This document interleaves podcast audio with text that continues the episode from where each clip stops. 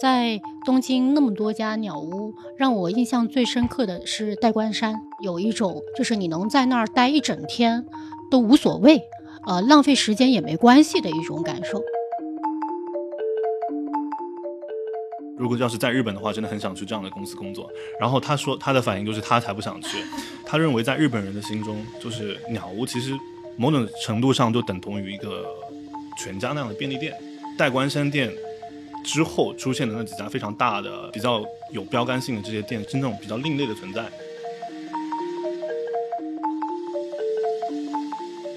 虽然说很多书店都在模仿它，但实际上只模仿到了皮，它更像是一个，嗯，把自己的品牌打出去，然后让大家进入它这一套里，再用别的业务去赚真正的钱。与其说它是一家书店，不如说它是一家大数据运营的策划公司。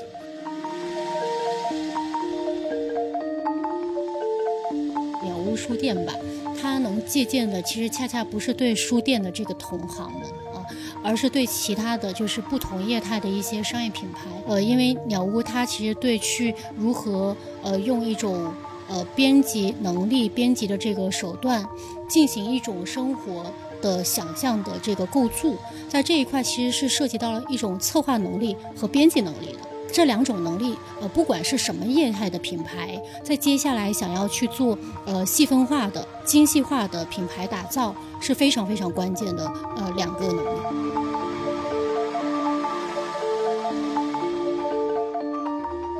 Hello，大家好，我是工作室呵呵的主播陈小棠。工作室呵呵是 LEP 文化平台旗下的音频节目，来到第三季，我们迎来了全新的内容改版。我们除了将继续走访不同类型的创意工作室，同时基于 LEP 多年来的品牌商业经验和小伙伴们的个人经历，以内部对谈形式向听众们分享行业的洞察和见闻，期待能与你共同走过这季特别的旅程。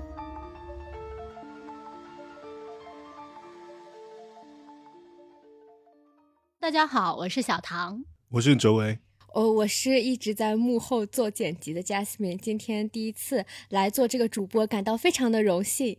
今天呃，我们内部成员们一起聊一聊鸟屋书店。正好就是周末呢，呃，我也去鸟屋在 MOHO 的新店逛了一逛，然后体感挺不错的。我真正第一次进到鸟屋是去年九月份吧，就。做分享会的时候吗？是的，咱们的哲维是唯一一个在场在鸟屋就是做过分享会的作家。是，对对对对。因为我是去年呃六月份出了本书嘛，然后那个出版社就原本是上海有上海书展嘛，但是因为疫情的关系，好像举办不了，就是以前那个非常大型的上海书展，他们就跟鸟屋做了一个活动，就是入选上海世纪出版集团的这个半年榜的图书都呃作者他可以去。鸟屋去做一次分享会，所以那那个时候是你第一次去鸟屋吗？对，实际上第一次去去鸟屋就是那个时候。我因为我没有去过鸟屋嘛，所以我去之前还自己买一杯咖啡，然后进到鸟屋进去的时候，然后那个服务员说不能自己带咖啡进去，因为我们这儿有咖啡。对对，因为他们自己有咖啡，因为我之前是不知道。在去之前，你对他的印象是什么？我就觉得它是一个挺高级的，就是挺有品味的这么一个地方。然后编辑跟我说在鸟屋书店做分享，我说哎可以，非常直接。哎，那你要是不分享，你你什么时候会去吗？对啊，那我可能现在也没有去。哦，哎，那是什么？真的有点远。但说实话，就是像商业体，它的选址是确实非常重要的。如果跟我们日常生活的这个便利性是有直接的这个就是关系的话，呃，能降降低就是消费者去进入它的一个门槛。我以前对鸟屋书屋的印象是，我觉得它是一个网红书店，但是是网红书店吗？对，然后后来是有一个平时品味还不错的朋友。有一次说要不要去那里逛一逛，后来我对他的印象就变成了一个比较有品位的网红书店，然后他现在对我来说更像是一个种草的地方，不停的在那个书架面前就是啊这本好像不错，那本好像不错，然后在我的。那个豆瓣上 mark，然后在在当当上下单。对，总之不会写小白。其实我我正好因为周末去了 moho，它其实有划分出一个比较大的区域，给到大家来去做这种办公啊、休闲休憩，然后还有一些就是餐饮的这个区域。鸟屋猫口店是在呃那个 shopping mall 的四楼，所以它有一个很好的景观，呃，让人很放松。在上山新所，我倒觉得，呃。感受一般般，因为那个它其实从呃整个空间的这个格局，然后分区的这个设立等等的，我觉得有一点点拥挤，它会造成一种就是呃顾客呃掉入书海的一种感受，呃这种信息的就是过度的，就是输出。我作为一个消费者的时候，我会有一点儿呃茫然不知所措的在这个空间中。对的，就是如果要两家店对比的话，我肯定是更喜欢幕后那家店，因为上升星座就是它在一个封闭的，也不能说封闭的空间吧，就是它全部都是室内，然后没有很大的那种呃玻璃窗，就是你刚才说的进入一个图书馆的这样的感觉。嗯嗯，对。然后 MOHO 的话，它它在商场里面，但它那个占地空间非常的大，然后它的那个书籍书柜也没有那种。上升星所里面都是那种书柜非常高，然后就摆满了书。对，上升星所它那个书柜其实是从地面一直往到天顶的这种，就是一个呃陈列的方式的。嗯，对。但是那个 MOHO 店就它的那个书柜就是很矮矮的书柜，可能就是适应商场的那种呃贩卖商品的那种感觉，它也不会挡住那个阳光照射进来，就你感觉非常舒服。然后我去的时候就是有一些很多人坐在那个沙发上看书，就非常有一种很亲切的感觉。点一杯咖啡，看会书，就特别的惬意。我是上升星所的粉丝，哦，没想到，可能是因为我还没有时间去那个 MOHO 店。我去过前滩太古里那家店，嗯，说实话，空间也是挺大的，但是它的商场里就没有那种氛围。上城新所那个那个建筑。它它那个还是一个什么历史保护建筑，他就感觉给他叠了个 buff，就是一站到他那个面前，那个对氛围感就对那个文化气息就来了，然后就所以选址很重要。他每家店其实概念都不一样，嗯，因为他前滩店就是他主打的一个就是叫 wellness community，因为那边就是很多商务人士嘛，陆家嘴那边，然后可能房就是工作非常的紧张，所以他那里面的设计就是它有个非常大的那个。呃，天顶就是玻璃嘛，就是可以让阳光从天顶上直接射照射进来，就是让人在工作和生活中找到这种平衡的那种治愈的那种感觉。他可能想强调一个这样的概念。鸟屋就是它其实运用玻璃这种元素很多很多，除了呃上升星所本身这家店受限于这个呃就是保护建筑的一个呃先天的条件之外，其他的很多的这个店，包括在杭州的就是鸟屋书店，都运用了大量的这种呃落地窗呃落地玻璃的一种用法，体感是相对保持一致性的。所以小唐你会蛮喜欢天幕里那家店吗？嗯。喜欢倒说不上，但我觉得就是结合在日本的体会来说，我觉得天幕里呃的鸟屋书店相对是更能去表达鸟屋书店的一些核心，不管是原品上面的一些思路、空间的一个陈列，呃，还有区域的划分，我觉得相对是跟日本的鸟屋书店是比较契合的。在东京那么多家鸟屋，让我印象最深刻的是代官山 T Site，呃，那那家店让我有一种就是你能在那儿待一整天都无所谓，呃，浪费时间也没关系的一种感受。对实体的空间的经营角度来说，是一个非常难以达到的一个高度。那这一点在中国的几家店，呃，杭州天目里的那家店是做到了这一个细节，呃，用全。玻璃的这个落地玻璃来去模糊了室内和室外的一种视觉感官体验。即使你在空间内部，你依然是可以非常开阔的、没有遮挡的看到户外的一些呃植被和过路的行人。那除此以外，就是他当时选择的这些音乐，呃，书店里放的背景，书店对书店里的放的这种就是音乐背景音，它是有一定的韵律感。来去让你有一种哎，我身处一种大自然开阔的感受，它不会打扰你。但是它又有一定的烘托情绪氛围的这种感受，这其实挺难的。那还有一个当时让我留下很深的印象是，他们以这种就是呃分区的形式来去陈列了在生活方式不同领域，除了呃去用选品的书籍进行陈列之外，还会搭配一些相关的商品，让你有机会可以很便携的、很高效的去进行同类型的产品的采购。我觉得这一块是非常非常站在顾客的这个角度来去进行的一个呃策划和陈列的这个组织。他来到中国好像也不太，嗯、我观察下来，其实是有想要用这种就是陈列的逻辑进行一个规划，但呃，并没有达到在日本，尤其在东京几家店的这种完整度。对，但其实代官山那种挺难复制的。首先，它建筑上它有它有三个建筑嘛，对，它三个建筑每个它是一种建筑体块的一个它。其实有个递进的一个过程是。然后它，我记得它第一套建筑，它写的是是可能是文学啊、宗教、哲学、历史这样的。二楼可能是童书啊、DVD。然后你进到第二个馆之后，你开始看可以看到一些车啊、设计、艺术类的书籍，然后有咖啡厅。然后三号馆的话就是旅行书籍啊、文具还有音乐的这样专区。然后它连接这三个馆之间还有一条。就是那一条小通道道嘛，那它嗯在那里就摆满世界各地的杂志，它就叫做 Magazine Street，就是一个非常，因为它有不同的建筑区分开来，造成了一个，就你物理上就会有这样的体验。呃，录这期播客之前，我还问了一个我在日本的朋友，那他是个日本人，然后我就想请他跟我讲一下他对日本的鸟屋书店的看法。他也是特别喜欢代官山那家店，然后他觉得东京银座那家店就特别的喧嚣，他觉得代官山那家店特别好。他说宽阔沉静，虽然去晚了，店内看书位全满了，但是落地窗、落地玻璃窗阳光充沛，站着看书也很舒服。呃，周边喜欢的店也很多。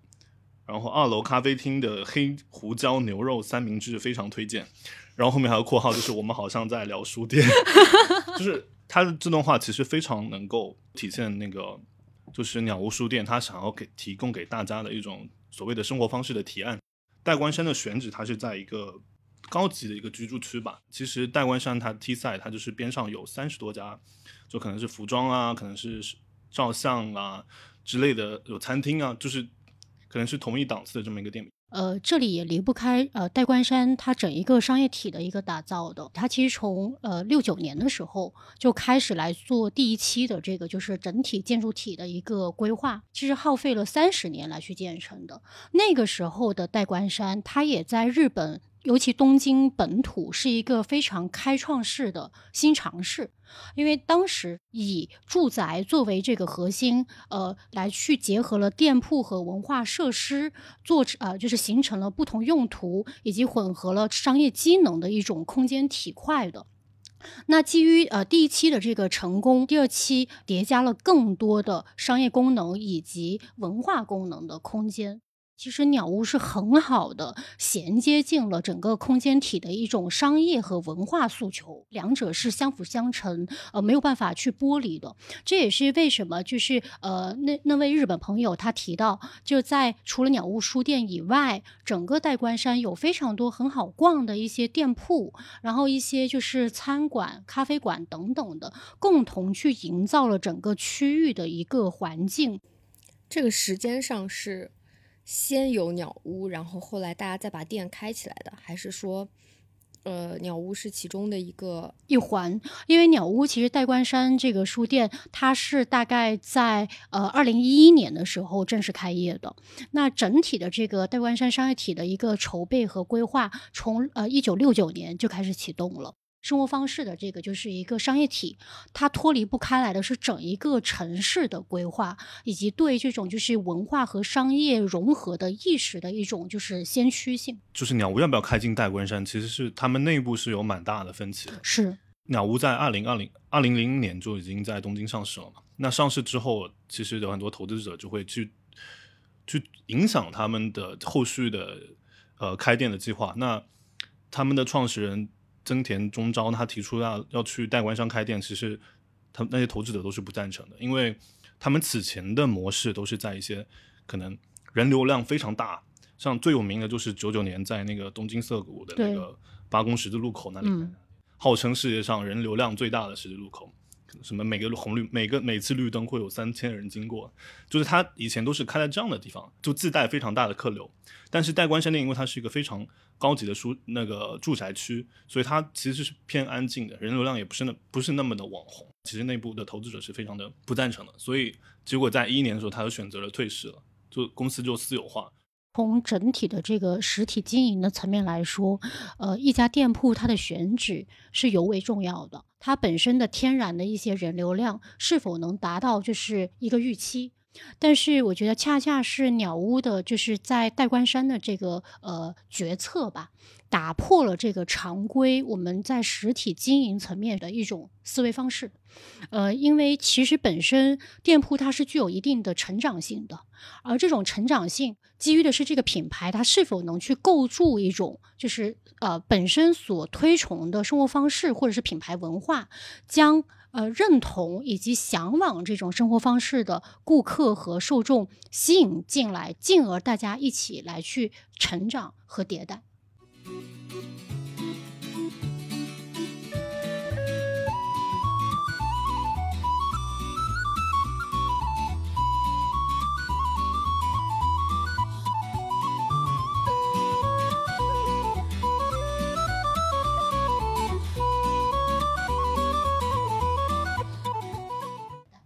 对，其实代官山店是一个非常典型，就是鸟屋的一个转折。因为我那本我那位日本朋友讲起来，就是他说很喜欢代官山店之类的。然后我，然后我后来，因为我了解到他们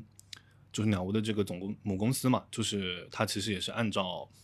他们鸟屋书店的这样的一个模式去打造的这个空间。然后我就说，如果要是在日本的话，真的很想去这样的公司工作。然后他说他的反应就是他才不想去，因为对他来说。就他认为，就在他认为，在日本人的心中，就是鸟屋其实某种程度上就等同于一个全家那样的便利店。就是他可能是因为他最早是做呃 DVD，然后这个唱片还有书籍的这么一个三三三合一的综合的连锁店的形式出现的，所以呢，在他的印象里，鸟屋其实就是那样子的存在。那代官山店之后出现的那几家非常大的，可能呃比较。有标杆性的这些店是在他看来是非常的，是那种比较另类的存在。呃，是在出现了这几家店之后，他才觉得鸟屋是一个有品位的那个生活方式的店铺。所以他他对自己的定位有改变过。对，就如果他以前那种开到上海，可能就是另一个全家，然后你可能就不会带朋友想去打卡。连锁便利式的店铺。对，用增田中昭的话来说，他就是想做那种，他认为文化也是一种。基础设施嘛，就像交通啊、水电啊，全日本的这些，呃，音像、呃，DVD 唱片、书籍的这个租赁呢，其实就是文化设施的一个部分。第一家店是一九八三年开的嘛，在那个之前，书店就是书店，那 DVD 店就是 DVD 店，唱片店就是唱片店，是它，它是第一个把这三者三者融合为一的。但是其实刚开始的时候，音像 DVD 租赁是更赚钱，但它取名叫书店的一个原因，它就是说到，就因为那个时候日本。如果你单纯去个 DVD 店，就大家会认为你是去，因为主要利润是成人、成人影、成人影像嘛，所以就会女生啊，然后学生可能就就不太会不愿意进去，对。但他弄了一个书店的名字，然后里面有又有书籍、有唱片，那大家都可以随意的进去。所以，而且因为这个唱片租赁本身就是一个利润非常高的一个生意，所以他刚开始靠这个做起来也是非常有创新性的吧。其实听起来他在日本的成功，一个是因为他转变了自己的战略和定位。这个转变之外，还有它一个日本消费者的消费模式，就是它那个积分嘛。对，没错，积分就是所谓的 T points 嘛。它是其实在二零零三年就开始推出来了，就那个时候已经应该已经二十年了，成立二十年了。是。那它已经开了一千多家全国的便利店，那它就推出了这个 T points 呢，就是到现现在有一百多家公司。然后是有一百多家，就是非 CCC 鸟屋之外的其他的公司吗？CCC 是什么？CCC 就是就是当它这个连锁店越来越多之后呢，它在一九八五年，它就成立了一家叫 Cultural Convenience Club，就是文化便利。俱乐部哦，我们简称我们简称 CCC，简称 CCC，对，他成立了这么一个母公司来管理他这么多的越来越多的店铺，就他有近两百家公司合作的公司，遍布全日本的六十多万的这个店铺，涉及非常广的领域，可能有餐饮，有出行啊，有些呃通信啊，像东京无线啊，然后还有像全家这便利店啊，还有一些很多的很多甚至很多的银行，还有哎那个全日空，就很多很多人想能想到的，就基本上是设立了衣食住行吧，衣食住行各个方嗯面，你在这些店铺消费都可以获得积分。那积分就是它俩是通用的，你可以在别的地方使用使用这些积分，其实就相当某种程度上的一种另一种货币，属于他们 CEC 的这种货币了。是他们就是牵头的吗？就是对，是是对他他们牵头来做。其实后面有非常多人想要跟风来做，像罗森其实后面有个有有跟着在做，但是就是没有做到像他们这么大。然后他就收集了非常非常多的这个消费者的画像嘛，呃，年龄啊，在什么地方啊，会喜欢去什么样的地方消费啊，就各种各种的喜好，所以所以他说他有一非常大的一个大数据的这么一个存在。与其说它是一家书店，不如说它是一家大数据运营的策划公司。那他他通过这些收集来的消费者画者画像呢，就可以给自己书店的选址，然后别的一些呃可能商业品牌，他想要去给他们提供一些策划方案，就依据他的这个数据。这也成为了他们后后来就是转型之后在日本市场最大的一个就是最大的一个武器。那在这个衣食住行各个领域，它所积累的大数据，呃，非常好的来去作为呃后续呃来去提供生活方式提案的一个数据支撑吧。对，其实 C C C 现在它有四大板块的内容，第一部分就是这个鸟屋嘛，鸟屋的企划，然后鸟屋的这个店铺直营店铺的运营，然后第二部分它叫 Culture Entertainment，那它就是它做很多出版影视相关的一些娱呃娱乐产业吧，它会收购非常多的电影的版权，它自甚至自己去投资拍电影，然后收购了非常多的杂志，呃。会推出自己的杂志，而且第四个板块就是 CC Design Company，那它会给很多商业设施、图书馆、咖啡厅、餐厅去提供运营企划的这个提案。虽然说很多书店都在模仿它，嗯，但实际上只模仿到了皮，就是它更像是一个嗯、呃把自己的品牌打出去，然后然后让大家进入它这一套里，然后再用别的业务去赚真正的钱。挑战很大的这一块，就是门槛很高。书籍呃，这个呃业态本身它是其实利润额是相当相当低的。那但是呃，就是对鸟屋来说，他们围绕着很多的不同的呃生活场景，还有大量的一些影音类的产品，一些就是呃呃艺艺术品收藏或者是一些文创类的产品，它的利润额是相当高的。不同媒介的精神产内容产品进行了一个组合式的打包售卖，那让那些利润额更高的产品去填补利润额相对低的综合体的一个经营。鸟屋本质上也就是一个买手店。嗯，你喜欢旅行，那有旅行的杂志、旅行的书籍；然后喜欢烹饪，那就有烹饪的书籍。那它甚至在烹饪书籍边上就摆着一些厨卫的产品，你就可以直接就购买。所以它本质，它一直在强调自己不只是一个书店，是他们是做的是生生活方式的提案，他们特别在乎在意这一点。鸟屋所提倡的生活方式到底是什么样的？我觉得它不是在提倡某一种生活方式，它其实所谓的生活方式提案，就是它里面有非常多的，你可以在里面找到你想要的那种生活方式。就是我们如果去网上买书，那你去上面搜，你会搜出来可能几百本书，这个时候你就会非常的茫然无措，就那么多书，你要到底要选哪本？但是鸟屋书店做的一种就是它，我给你选好，可能网上有一百种，我给你选十种或者二十种。放在这里是我帮你筛选过的，恰恰在日本本土的鸟屋书店，尤其是在代官山，他们都是由精通该领域的专业人士来去负责它的选品和挑选，以及书籍的一些重新的编辑组合这一块，其实要求非常高。呃，因为这取决于呃这些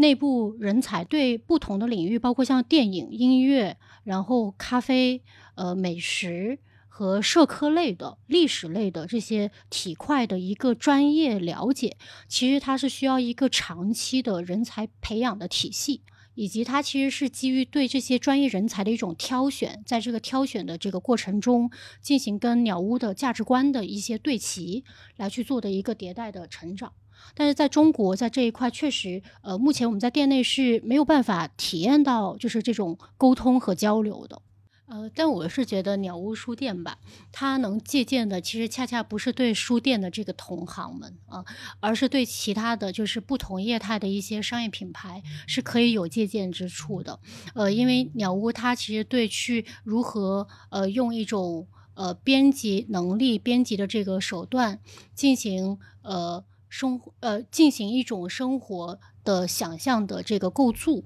在这一块其实是涉及到了一种策划能力和编辑能力的。那这两这两种能力，呃，不管是什么业态的品牌，在接下来想要去做呃细分化的、精细化的品牌打造，是非常非常关键的呃两个能力。我我觉得这跟它在中国的布局也有关系。那代官山店是属于叫 T site，那它是它它的这个等级里面是最高的一个级别。那呃，它里面设置这样的有点算推荐官或者导购员这样的形象。那在国内呢，它主要的是。两种形态，一种是就它没有像 T 赛的这样的综合这样的呃综合的这样旗舰店的这样出现，它是更多是我们可以看到就是有一串那个英文的，就是 Skaya，就是然后后面跟跟鸟屋书店上在上升新所或者是在前滩太古里这么一个地方，那它不不会有那样的社区的感觉。稍微再次一点就是它直接叫是 Skaya Bookstore 嘛，嗯，那就是没有后面那个中文的鸟屋。那呃 Moho 就是这样的，然后。呃呃，天幕里那个是加上了那个鸟屋两中文字的。那像新开的在成都的成都店，那它也是就还有深圳店，它也就只是呃 Skya Bookstore。那它就它官网的介绍就是说，这个这两者的区别就是提供的深度和广度上有差别，所以它可能在这样的店铺里就不会有可能那么专业的推荐官来给你做一个推荐，它可能就更像一个书店了。哎，那这种东西以后会也会在中国本土化吗？我觉得是一个现实原因很难，就是它，呃，首先很很难找那种那样的选址，因为它在中国其实现在都是和，呃，它首先它上海的这个鸟屋投资公司和它的子公司嘛，商业地产，然后和对对对和某一个商业地产合作，然后去再搭一个这么样的公司，那，呃，就是它无法去复制像代官山那样，可能像三栋，然后还。通过一个走走廊这么去连接，然后非投入非常大，其实可能需要有这样魄力的 商业地产来进行这种合作。我觉得这很大一点，也是因为它在中国的模式，因为它就是一个 IP 授权的模式，大部分它其实每一板块都还蛮固定的。就比如说，它它所谓有个日本文化提案，就基本上它每个的中国店铺都会出现这一个部分的内容。但这部分内容，那其实就基本都是一致的，一些日本的漫画，一些 IP 绘本。然后所谓的艺术书籍，非常大量的艺术书籍，那它其实没有一个很很少看到它有非常精细的，让我觉得那这两家店有明显的不同。当一个就是国外的品牌，它进到中国去做本土化运营的时候，反而考验的是对本土的消费者的一个需求的了解、品味的了解以及喜好的一个了解，它能更好的去针对当下这个市场的一个需求做一些细节的变化。那如果这个变化是做出来了，它本土化的这个运作它就到位了。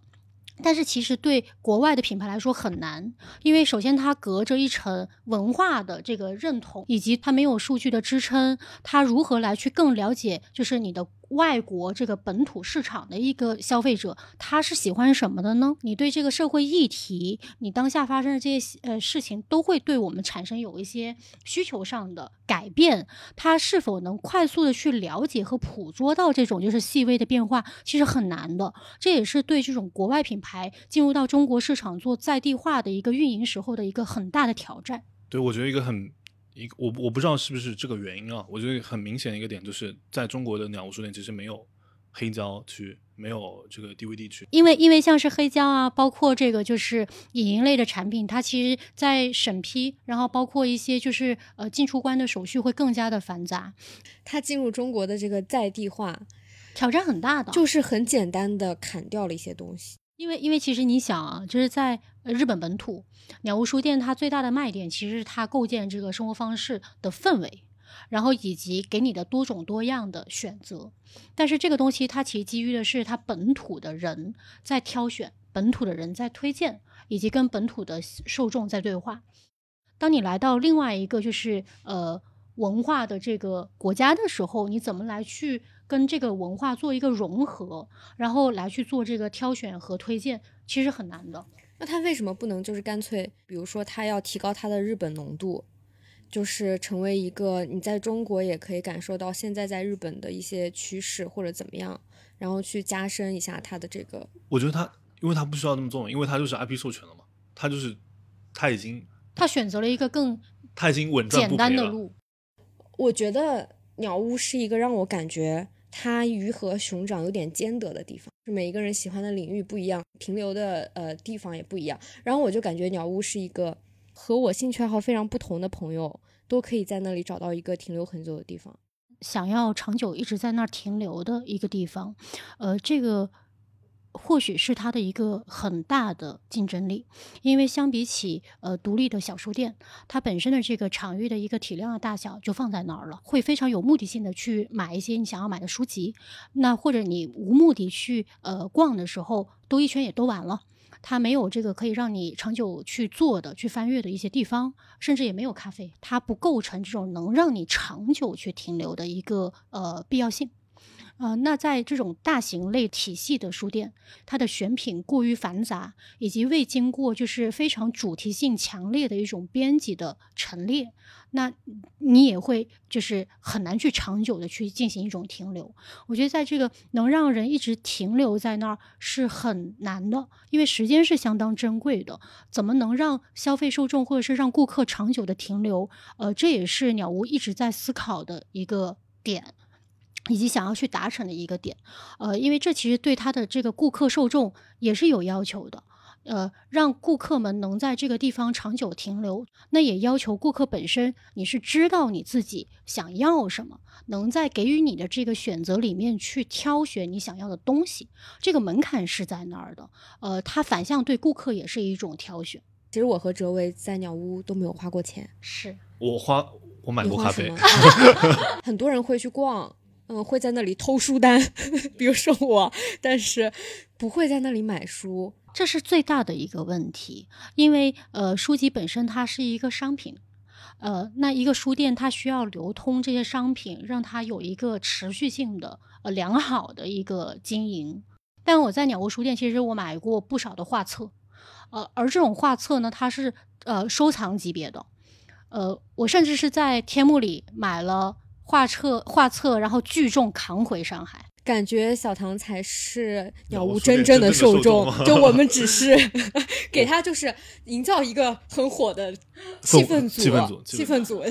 气氛组。因为因为为什么我会在鸟屋书店，而且是杭州店，然后千里迢迢买画册回上海，是因为首先那是我特别喜欢的呃艺术家，以及那个艺术家的这些画册，即使是在呃国外都买不到啊，很难找。就是这种稀缺性，让我就是会为此而买。单是的，包括它除了书以外的一些文创产品，或者是一些可能衣服啊、包啊之类的，他在中国开店的时候，他就他会发一篇文章嘛，他也会说这些东西只能在这里买到，什么什么什么，就可能每个店铺都会有一些限定的都这样的产品。呃，那我们今天就先聊到这儿，欢迎大家就是在评论区给我们留言，呃，跟我们一起交流交流，拜拜，拜拜。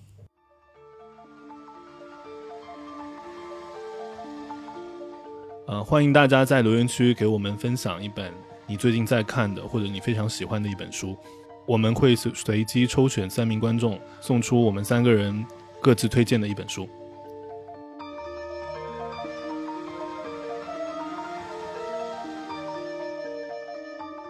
感谢收听这一期的工作室呵呵。